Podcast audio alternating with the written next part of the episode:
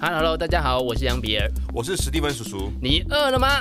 我非常饿，跟我们一起开吃吧。没错，每周五啊，我会跟史蒂芬叔叔在开吃吧讨论更多新鲜、有趣、好玩的新闻时事。最近有哪些有趣的 NFT 项目等等，用更轻松的方式来聊聊币圈的资讯。你有注意喜欢的歌手吗？你说这次金曲奖？对啊，没有特别喜欢的。你有在 关注台湾乐坛吗？应该没有关，应该不算关注啊。知道知道，但是没有关注。哦，你你有喜欢哪一个歌手？所以这次的吗？我我查一下，有谁啊？也不一定是这一次的啦，就是、哦、就是你有在，你会关注新歌吗？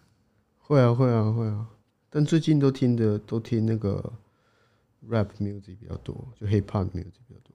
哦，就以前会听那个嘛，听比较抒情或流行的，对，都都听比较比较 燥一点的，就生活需要一点谁谁谁激情。台湾人吗？台湾没有啊，就台湾国外的大中国的啊，或者国外的啊。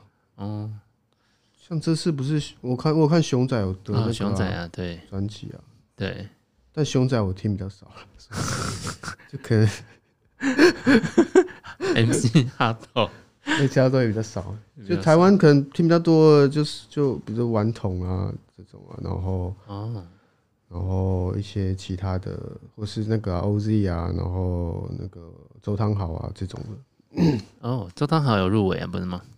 我不知道，我没有关注。他有入围，我知道他有参加，但我不知道他有没有入围，我没有去看那个名单。对，对，应该他有一一个专一个是。我忘了他是入围哪一个奖项了，不过他好像有个入围。哦，嗯，好，这个待会呢，我不知道，可能有一个小小的题目，我们会从这个金曲奖延伸过来。可以啊，好，我来欢迎一下 Kenji。Hello，大家好。嘿。这个礼拜啊，最重要的一些资讯呢，其实都是跟 NFT 市场有关的。呃，尤其是在我们录音的这个时间点呢，大概就是七月三号礼拜一的时候，根据这个壁虎上面的资讯呢，在 NFT 的市场在这个礼拜一的时候出现了一个大跌哈。那主要呢都是一些指标性的，然后蓝筹的 NFT 出现了明显的呃整个板块的一个下跌。那包含像这个 BAYC 啊，或者是它的 MAYC 呢。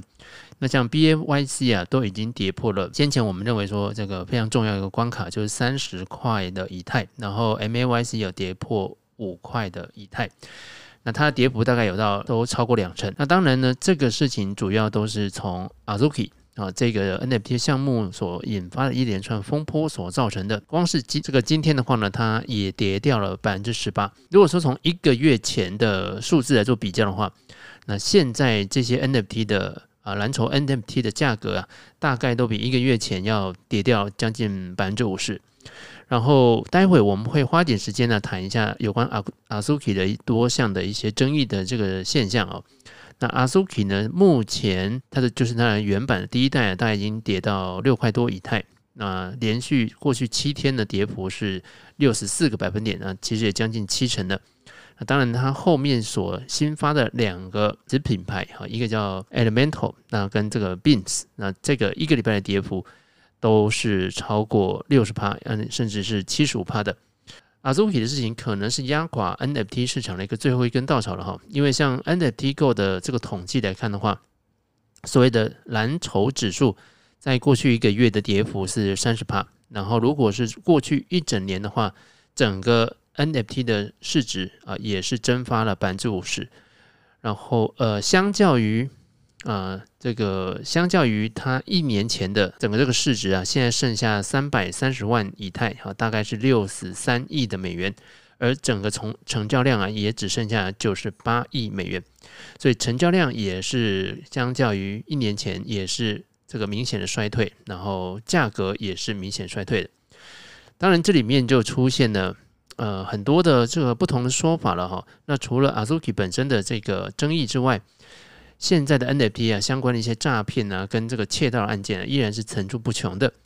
像这个派顿的这个数据有显示呢，在今年六月就有超过两百二十七万美元的 NFT 收藏被窃取啊。那虽然是比上个月要减少啊百分之二十三，但是啊，超过一半的这个被窃取的 NFT 啊。都在几个小时之内呢，都在几个交易平台上啊被啊销赃了哈。其中有百分之八十六的被盗的 NFT 是透过这个 Blur 这个平台来做销赃的，那另外的百分之十三是透过 OpenSea。所以 NFT 的现在这个状况啊，有人说是 NFT 的 FTX 时刻哈，就是这个 NFT 市场的至暗时刻。待会呢，可能 Kenji 会稍微跟我们再聊一下整个这个 Azuki 这个品牌，它当初建立以及它被呃这个众人所喜欢的一个理由，以及呢在这一次它的呃事件呢所发生的一些原因。那之所以我们刚刚会聊到跟金曲奖有关呢、就是艾怡良小姐 颁奖的时候讲错这个得得主的这件事情哈。有幸呢，我今年是。我第一次到现场去看金曲奖颁奖典礼，然后有幸让我见证到这一个时刻。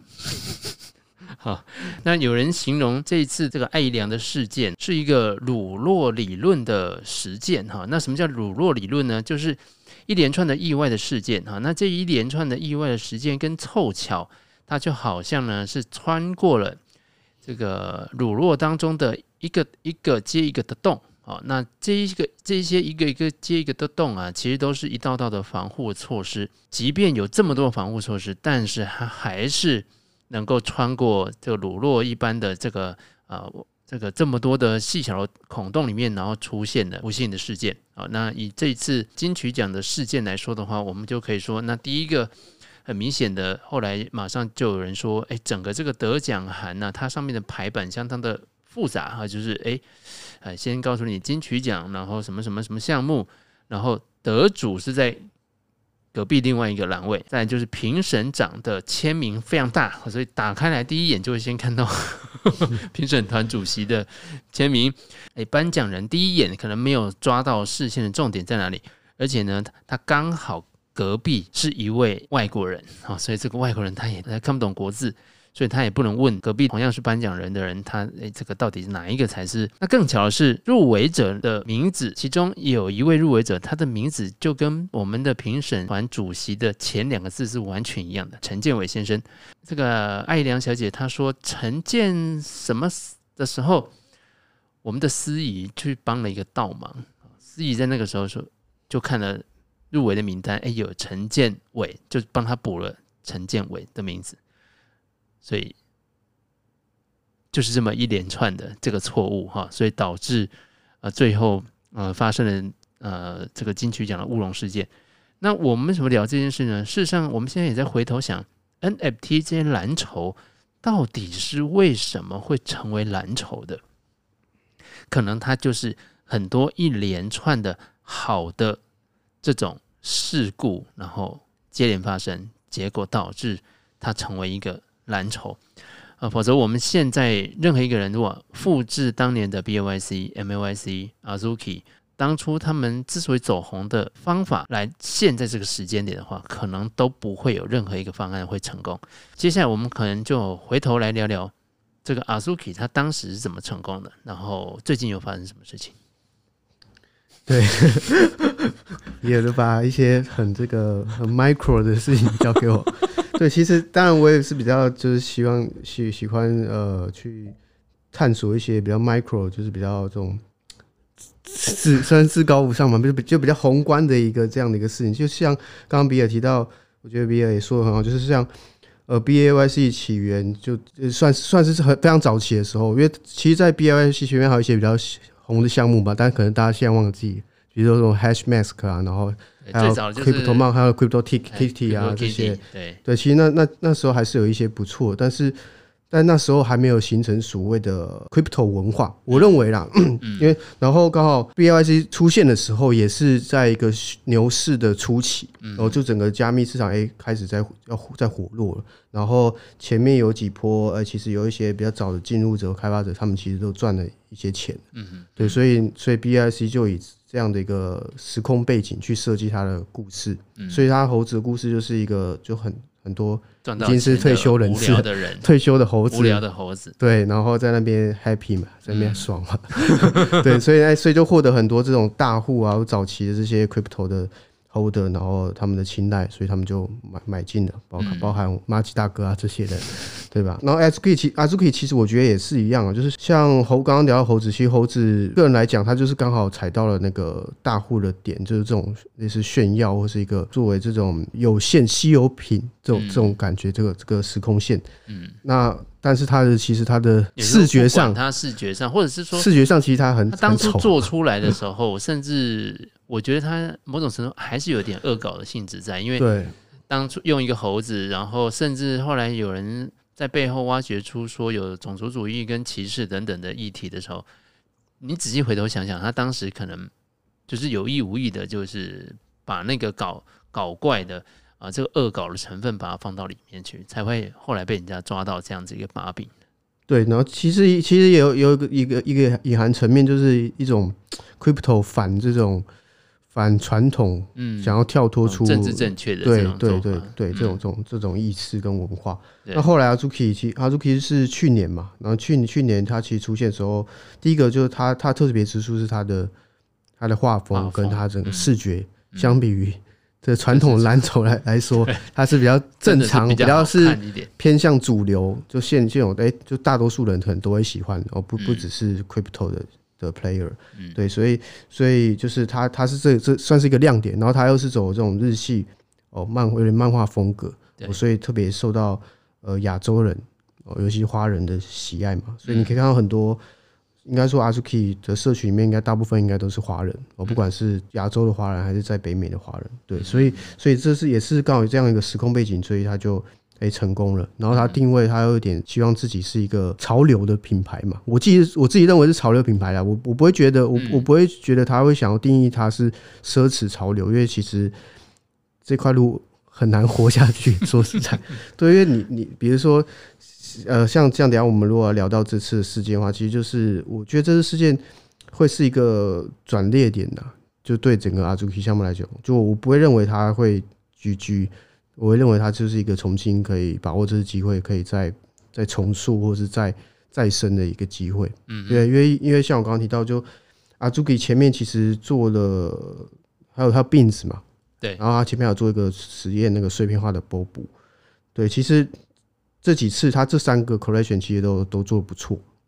那 Beans 其实原本规划它是走一个，就是走第二条路，第二条它算是第二第二个产品线。嗯，就 Beans 它是比较可爱，就是小豆子风格。然后之前不是还有跟宣布要跟赖合作嘛？对，所以所以其实它是它 Beans 的定位，或者是它的目标市场，其实跟 Azuki 是算是完全不一样。但他们之间可能又可以有点联动。如果是在 Azuki 的这个花园 Garden 的元宇宙里面的话，对，所以所以我觉得，哎，他们在一开始设计其实都还蛮不错。那当然这次我觉得算是。呃，怎么说算是意外了，也不算意外，就是就是难免在在这个管理专案或者像像这样一个早期团队，他们可能对品牌可能经验也不是那么充足，然后又是一个新的 Web 三领域的时候，难免会出一些纰漏。嗯，这我觉得都是都是可可以可以去接受这样子。他后来那个两万以太去哪？当然，我是觉得他们就是。那去就营运资金资金啊，因为他们也是有在招募新的技术人员，包括设计师，想要在做实现实。我我不会觉得他他想要 rug 了，对，这我我个人看法，对，因为因为因为这么大的品牌，其实对团队来说，团队该赚的也赚的，他们也不是没有赚到钱，对吧？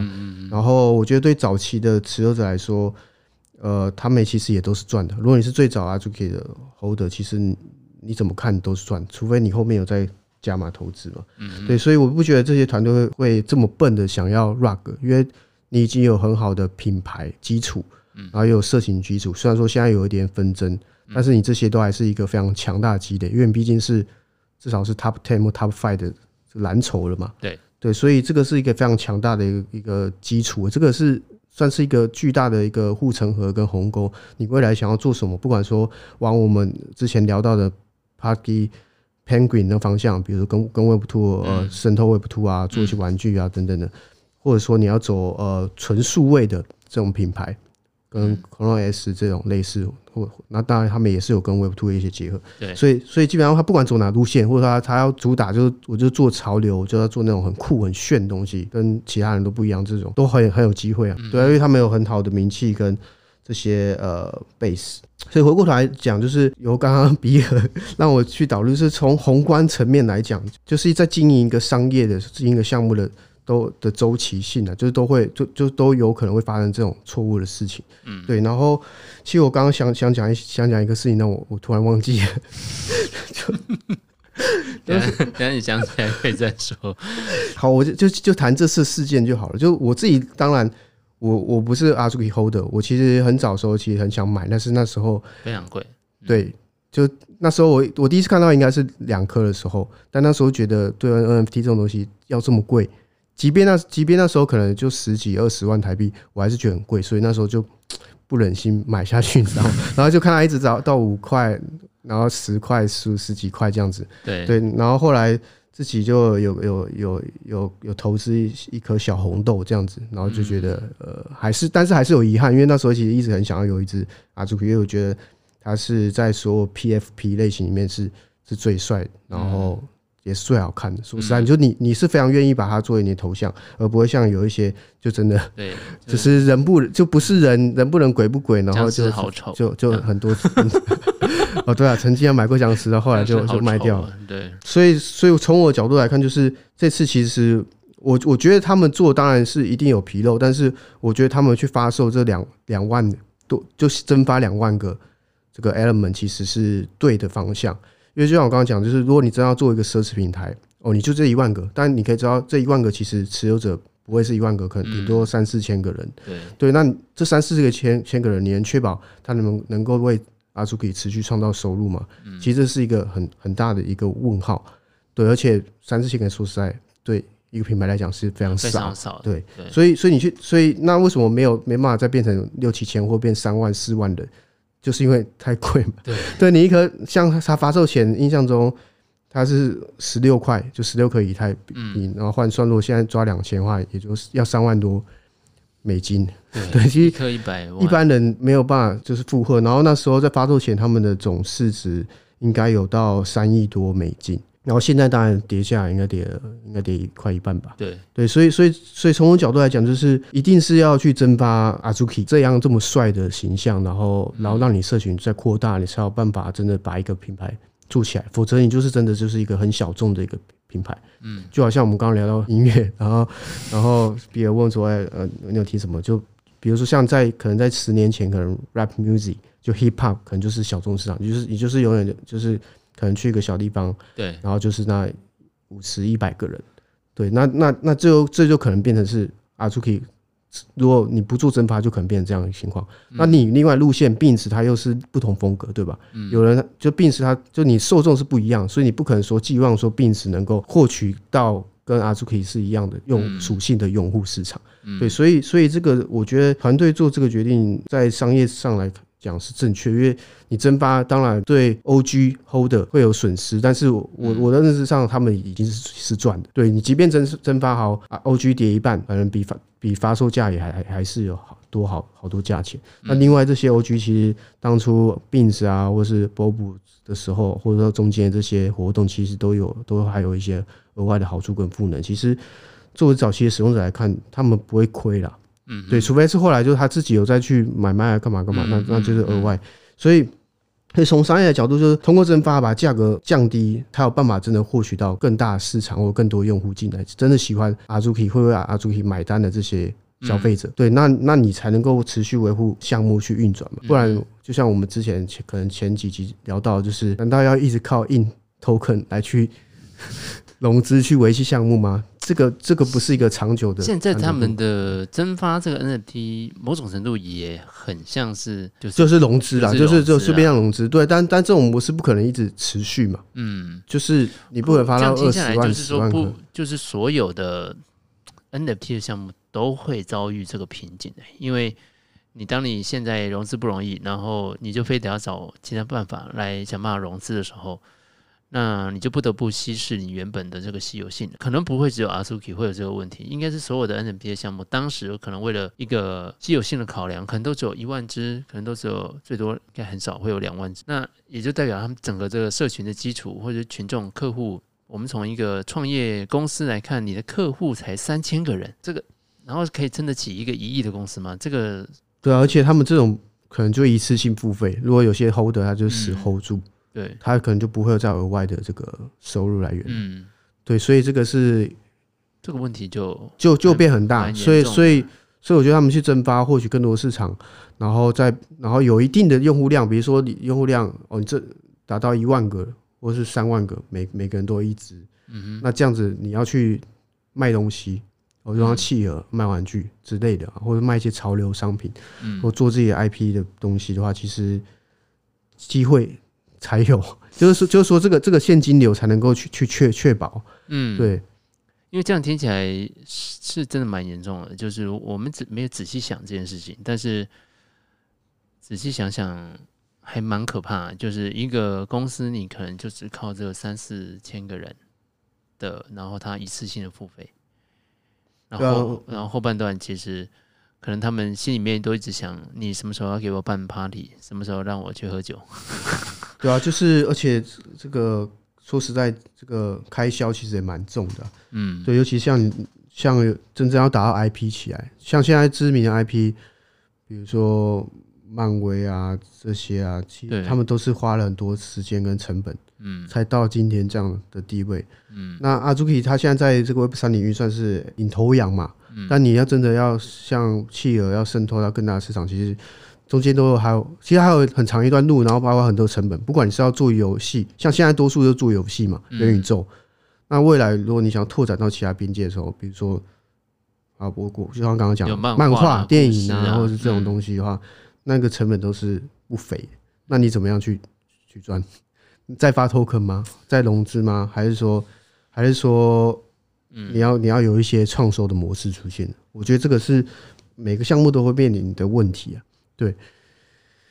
那这一次他们主要的争议点是网络上，当然第一个就是发现说，哎，它的图怎么这个品质非常的糟糕啊？可能有很多破破版的现象啊，或者是说跟上一个版太类似，跟原始的 Azuki。太像了，甚至很多人买了第二代，他跟问那个路人说：“啊、那你跟知道跟原本的有什么差别？”哎、欸，其实大部分人也都看不太出来有什么不同。呃，这块其实我我就像我我我刚延伸我刚刚所说，就是他一定是必须要做的跟 Azuki 的风格是相同的，嗯，因为这样才有意义啊，就才能够真的是获取到那些人嘛。就就像比如说我刚刚讲的，就是嗯，十六块一般人怎么买？要花一百多万买买一个头像，对，就是。理性的人是不会做这事情，但如果今天他他降低十分之一啊，变变十六万，或者说像现在可能剩剩几万块台币，对，诶，那可能会考虑一下哦，对吧？就是这个这个动动机会更强，实际会去买的人可能就就更多，就那些想买但是没有能力买，或者说在犹豫不决的人，他就会进来的嘛。嗯，对，所以这是一个很好去扩张市场的一个手段。那那我自己算。没有真的 hold Azuki，但是我自己实际上看他的作品，就视觉的呈现，其实我觉得还是有，还是能够分辨出来，哪个是 OG，哪个是 Element，对，还是能够分辨出来，就是没有那么扯说，像大家所说，因为我觉得大家都是每次都是拿一些 outlier，就是就是极端的数值，就可能就可能就是那十个、对二十个是这样，然后你就变成好像两万个都是这样，我觉得有时候。就大家就是，嗯，媒体就是爱爱一些效果，对，我觉得这个太夸张。其实，如果你自己去去看的话，其实还真的很很能够分辨出来，Element 它的一些配件 attribute 跟原版是不一样的。嗯，对，有些是原版才有的，然后有些是 Element 才有的，对，还是有一些区别啦。嗯，对，但总而言之，就就假如说，它这样降低了。价格也变相降低价格，实际上是能够让更多人有机会参与进来。然后，其实 Azuki 的这个社群基础可能会更好。那未来他要做一些 IP 的产品，然后开始要创收的时候，机会才更大。对。但目前我们也另外看到一些他后来引发这么多 FUD 的原因呢。但第一个就是他在呃整个这个项目发行之前，就听说在拉斯维加斯刚办了一个非常精彩的活动。听说是很多人说，在过去这一年里面参加过所有 NFT 的活动里面最精彩的哈，等于说整个大家对于 Azuki 要新发行新的项目跟情绪，他们情绪来说是让让大家嗨到最高点。那再来就是，呃，可能他们的宣传上面会让大家感受觉得说他的动画、他的制作的品质、画风，应该会是一个全新的系列，那会让大家耳目一新。但但出来之后，当然有一点就是太才会说大家会认为太接近了哈，所以这个当然就是出现比较多的错愕的现象。我觉得这个就是期望跟有一点落空吧，就是一个团队预期管理的，嗯，就没有没做好了。说实在，就是因为毕竟，因为阿祖可以一直以来，其实撇除这个事件，你可以看到，就是这熊市应该一年一年多了，一年左右。其实阿祖 k 的 NFT 都很稳，嗯嗯嗯，都它 flow price 很稳。我相比一些之前比较知名的蓝筹，比如 Clone S 啊，对，Doodles 啊，就就连企鹅，我们聊聊到企鹅这些，其实都很惨嘛。对，尤其像 Clone S 啊，现在剩一一一颗多。对，之前啊也是也是跟之前啊，它跟阿祖 k 算是就差不多的价格的嘛。嗯，对它，所以所以阿朱可以一直以来的这个社群是非常强大，然后。共识很强，然后产品交付能力又好哦。你看它网站 NFT 的制作那些效果，其实都是我是觉得就是很有水准，就一般人看到都会喜欢。哦，你可能你就公司的一个角度来想，你就觉得说这个生意不能这样持续下去，所以一定要扩大自己的客群。刚刚比尔讲就是一个点还没讲到，就是版税嘛，有些现在零版税，那他是算什么？跟别人赚毛了，就是什么都那个连版连在在交易所上面的交易都拿不到任何版税的情况。对啊，所以所以我觉得这个是必必要之恶了。如果真的要把它做，想说是很坏的事情的话，那就是一个必要之恶。但是长远来讲，我觉得是正确的的事情。只是说后续怎么把它 handle 好，就我觉得就 OK 了。对。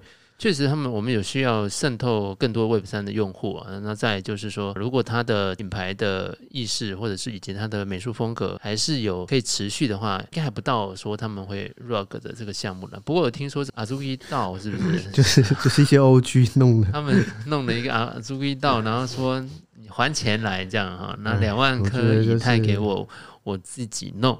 哎，我觉得这有时候就是有有些。投资者就是有点过了，就就你就你占了便宜还想要卖乖的概念，你懂我意思吗？就是，你不就是为了让阿朱 k 能够再多赚一点吗？其实大家预期就是，我觉得还是投机过重，就是变成说他他认为 Element 出来之后，他可以从 Element Mint 上面可能再多赚多少。嗯，因为你可以看到 Element Mint 基本上。命到了还是那些 OG 啊，对，跟 Beans Holder 啊，嗯，对吧？那其实真的一般人没有的人，其实都还没机会。等于说，又是他们又有机会到货给一些韭菜散户，嗯，对吧？所以我觉得这就是一个，就是得了便宜又卖乖的事情。那，对啊？所以，所以我。我不想去去评论什么了，对，但但是我觉得就是从旁观者来讲，就是我觉得这就是为什么就是现在我觉得发过重，然后会有一些争议，也是因为呃，大家这个就是预期管理，一个是团队管理当然没还没做好，然后一个是这些 hold 有点太情绪化了，对，我我觉得我是这样觉得。看起来接下来这个 NFT 的市场，它确实要转型往这个内容的方向去发展了。不管是我们刚刚讲到说，你想要做。是漫画、动画，然后或者是这个游戏，其实都是在做内容。但是内容本身其实是非常花钱的，而且内容跟发一个 NFT 或者做一个链，然后发一个币，这种技术性的东西是完全不一样的的方向。所以，如果说整个团队他要往那个方向转转型的话，其实他可能需要的是有更多不同的员工要进来，这个思维方式也要有一些改变。不过看起来就是在这个转型的过程当中，可能现在有一些困境了。对，而且呃，之前有听说 Azuki 还还会再发币嘛，嗯、就是像像那个 App 币、哦、App Coin 类似，所以我觉得他们还是有很多机会，而且他们现在有四千万可以烧啊，就应该就是他们好好用，还是可以有很多作为，对吧？以他们的这样一个水平来看的话，嗯、对，其实还是还是不错的。嗯哼，然后因为不至少不像。其他项目有些那个实际上做出来应应用，嗯，就是反而很很很鸟，嗯，就有就游戏啊什么的，对对啊。然后最近也看到黑道，好，我们现在开始讲自己坏话。黑道还有人在买，可以说 可以说说。我觉得，嗯，当然我们的创办人啊，显度，当哎，他现在满二十了没有？还还还没有吧？还没满二十。对他，他他片面宣布说他要退出这个 Head DAO 的这个 DAO 的经营。那但是呃，这个 DAO 本身都还没有各种机制都还没有建立起来。呃，我不知道后面这样子是要怎么倒下去。就我就觉得就是可能太年轻啊，就就觉得就是一个就好玩嘛，然后就就玩玩玩玩过了之后就就腻了，就 就放一边，就不就杀手就放一边这样。我是觉得他的心态有点这样子啊，但就很可惜，因为。黑道其实他们选的当时选战略也是对的，就是他投资蓝筹嘛。哦，即便现在蓝筹很惨，但是他至少他还是有一定的价值在，对吧？所以，然后，然后，如果像这两三年 NFT 这个这个火爆，如果好好运用的话，其实能够为整个道创收不少。嗯，对，但但他们就是没有这么做，就是非常可惜。就是。不是不晓得是技术能力的问题还是路线的问题，就是，嗯，其实其实就就是选度问题。我我这么看，就是也不是路线或技术能力问题，就是就选度他真的太年轻了。然后他他的初衷可能就是觉得就是骑一个道，然后玩一玩这样子。就他们他不是真的很认真，然后也也没有想要以商业的这样一个角度去。去做这个事情吧。对，我的我都看吧。但我们社社群还是有人在买、欸，我觉得很妙。当然，他这个图真的是蛮可爱，我必须这么说。对啊，是啊，对啊。但就是真的，像现在他们是想要过渡到就全去中心化嘛，就给社群，但是也还是没有一个完整的框架跟方案。嗯。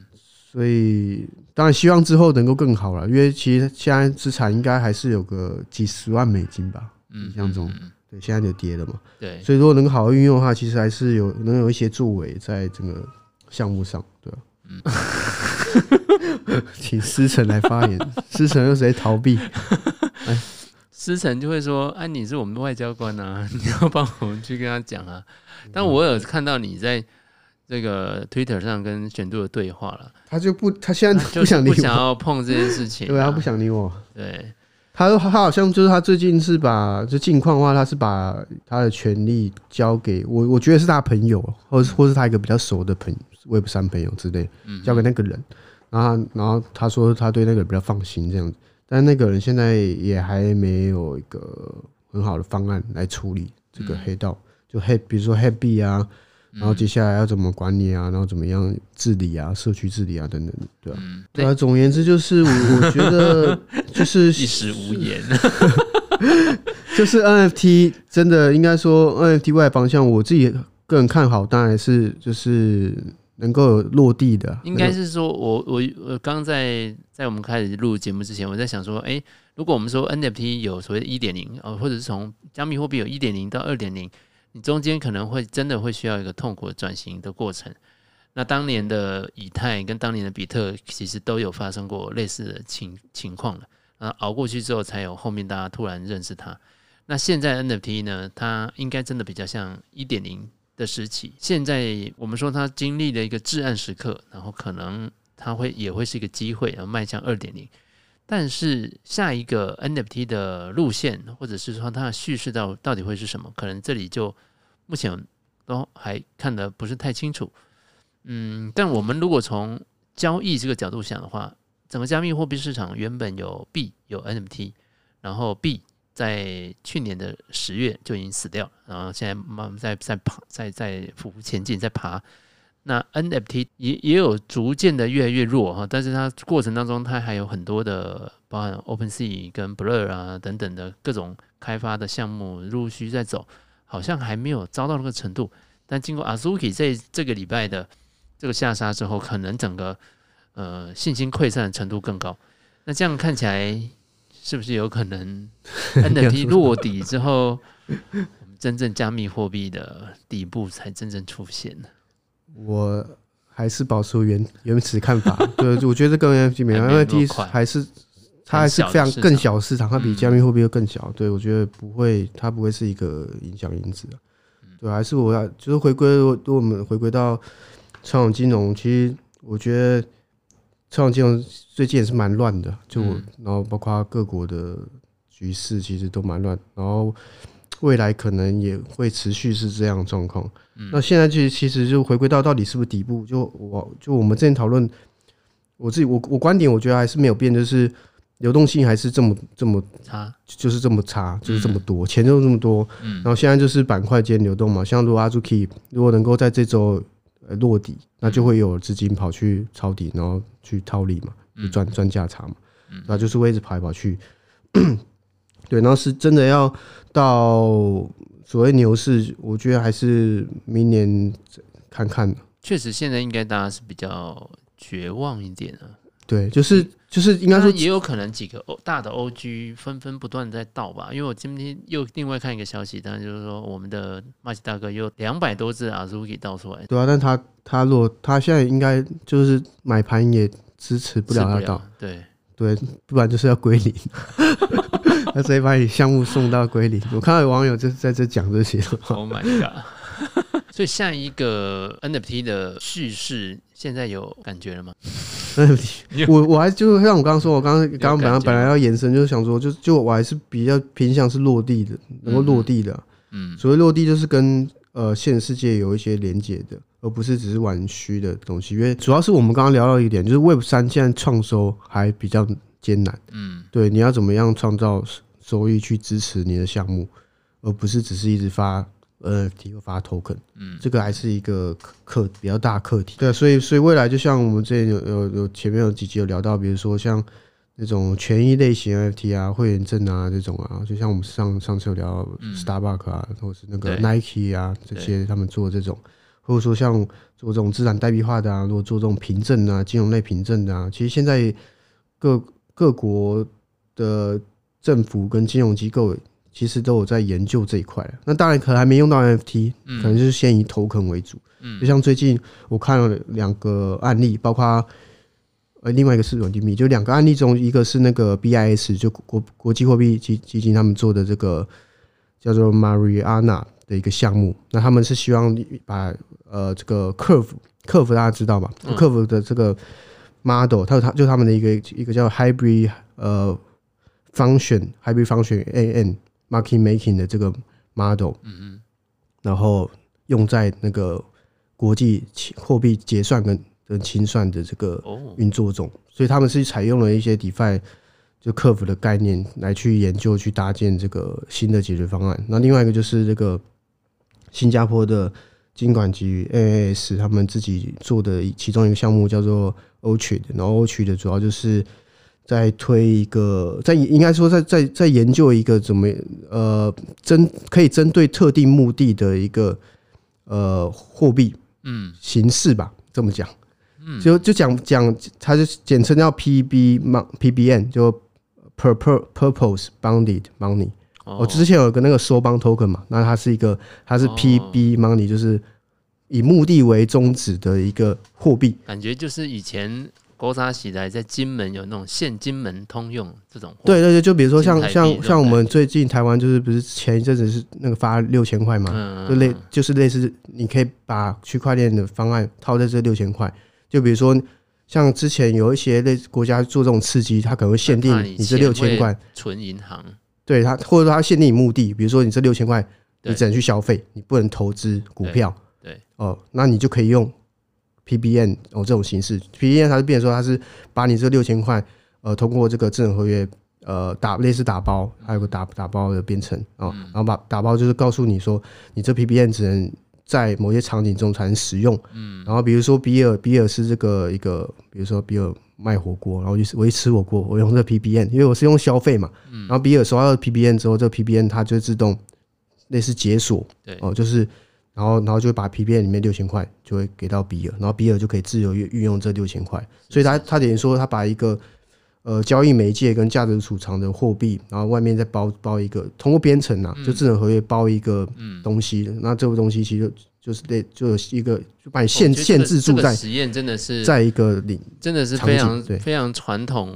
呃，这个金融里面大家一直想要解决的问题，就是怎么样解决这个货币的传导性的问题。中央银行它想要把流动性呃释放出来的时候，它必须透过一层一层的，它从各个机构，从银行，然后一路到这个使用者。那银行在中间呢，可能要考量它自己的呃利润啊，它的风险啊，所以它就就算你央行不断在降息，它还是能够放出去的钱还是有限，然后它放出去的产业对象可能也不是央行想要刺激的对象，哈，所以像中国前一阵子放出来的钱，其实全部流进房地产里面，那这个其实都不是央行原本要的。那真的这种这个新加坡的这个实验的这个 P P B B M，, M，真的可以 落地的话，那真的是一个技术上非常大的突破。对它，它就是可以用在像刚刚比如说，就是机构跟机构间。或者说像一些零售场景其实也可以用，就很很多，比如说，比如说有讲一些比较平民的话的，就是比如说线上购物，嗯，或者是大家如果做做那种预定啊、预定的服务啊，补助我就补助你这个给你吃饭的，呃，这个中低收入户，我要补助你，让你去吃饭，让你好吃好一点东西，可是你给我拿去买酒嘛？对啊，对啊，对啊，就是就是可以用这解决，而且它它又高效，然后又透明，然后好管理。嗯嗯，对，所以这个是现在正在发生的事情，可能很多数人也不太知道，但是这可能就就是会是一个就是变革啦，就金融领域方面变革，对，未来就会发生。对，然后我最近其实还有看到一个也是蛮有意思的，然后是台湾台湾台湾的几个交易所联合在做的，怎么说？我是最近才发现，刚好是个朋友传给我，他们好像二月开始吧。然后是做这个，主要是做稳稳定币啊，就是台湾的交易所几个联合在一起，然后想要发一个自己的稳定币。呃，可以这么认为，就是类似成立一个 foundation，他们自己叫，我不知道，哎，可以说名字还是怎样？可以啊，可以啊，可以啊，就叫就 Unitas，他们叫 Unitas Foundation，嗯，然后应该是今年才开始，然后主要主要背后的团队是那个 S-RATS。嗯，对，S-RATS 交易所，然后他们下面应该有几个算是联合创始人或者顾问，然后其实都是多数都交易所。嗯，然后他们想要做，其实其实是想要做，他们想要做的是想要做东南亚市场。就东南亚市场市场就是其其实一直有金融基础很薄弱这问题嘛。嗯，然后然后他们币其实长期来讲又是对美元贬值，对，跟南美有点类似，所以他们其实想要解决解决，就是一个是兑换。很难，很困难，就是你法币兑换很困难。比如说，比如说那个呃，那个什么币啊？比如说印印尼印尼盾，对，印尼盾这种这种币哦，或或是越越南越南币，对，它它兑换它要兑换美元，快速换回来或换回去，我其实都很困难。所以他们想要做这种解决当地法币兑换，嗯，哦，或跟虚拟币兑换哦这种问题，对，所以也是。我觉得也是蛮有意思，对我，因为我我这几天就除了看那个 Mariana，然后 Ochi，还有刚刚 Unita，就我，我看他们的这个白皮书嘛，所以我觉得蛮蛮有意思。就是他们做稳定币，然后希望透过现现有的一些比较成熟的机制，比如说呃 Fresh 啊，然后大压哦这些前辈前辈的东西，然后把它融合在在这个他们稳定币模型中。这目标市场，呃，跟现在的所有的稳定币市场应该都不太一样，因为它就是确定他想要走的是一些基基础设施比较落后的一些市场。对，其实他其实要讲都讲太久，对，这改天有有机会再再深聊。对，好。好啊，那时间也差不多。今天我要没讲到什么话，呃，不会，就是反正就我觉得 NFT 还是有希望啦。就是然后像我记得上次有个例子，就是我们聊 Nike 的时候嘛，对，其实 Nike 他们就很聪明啊，就是说他们用一样用 NFT 技术，但他不会说它是 NFT，因为毕竟他可能大家会有一些刻板印象，嗯嗯，可能觉得。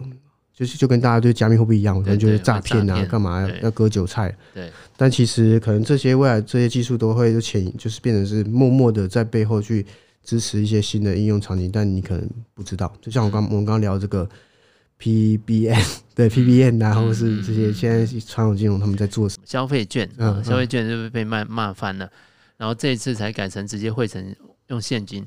但是老实说，因为他直接汇入到我户头。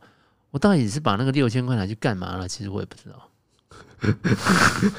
是啊，所以呃，就是说这个一定它最后出来的刺激效果是真的会比较差。对啊，就是因为政府其实他们都有他们他一定都有目的的，就他他发这个钱要干嘛？嗯，要刺激消费还是还是干嘛？对啊，所以所以如果能够透过这种呃，就技术。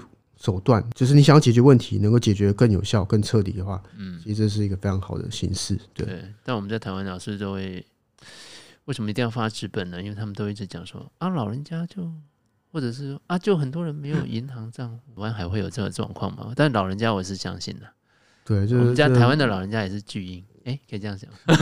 这这这我这没办法，就是就时代变迁就是这样，就是一种，就是我们刚刚讲到，这就是一个周，我觉得周期性的、啊，就跟 NFT 市场一样，就是有有好有坏嘛，就跟商业经营一样，有有爆炸性成长的时候，就也有也有低谷的时候。嗯嗯嗯，可以期待期待，因为我们都希望这个这些技术能够真的走入。凡间的哈，因为然后虽然一般人可能不一定会感受到哈，但是希望他们有开始有使用到他们的好处，或者金融的基础设施，包含一些结算的机制，可以有一些进步。因为真的有太久没有更新了哈，我们的金金融基础设施了。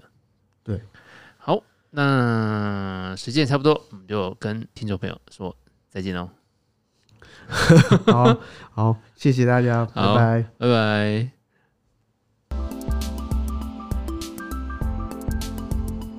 还是意犹未尽吗？开吃吧，新鲜动态一把抓。我是杨比尔，我是史蒂芬叔叔，我们下次见，拜拜。拜拜。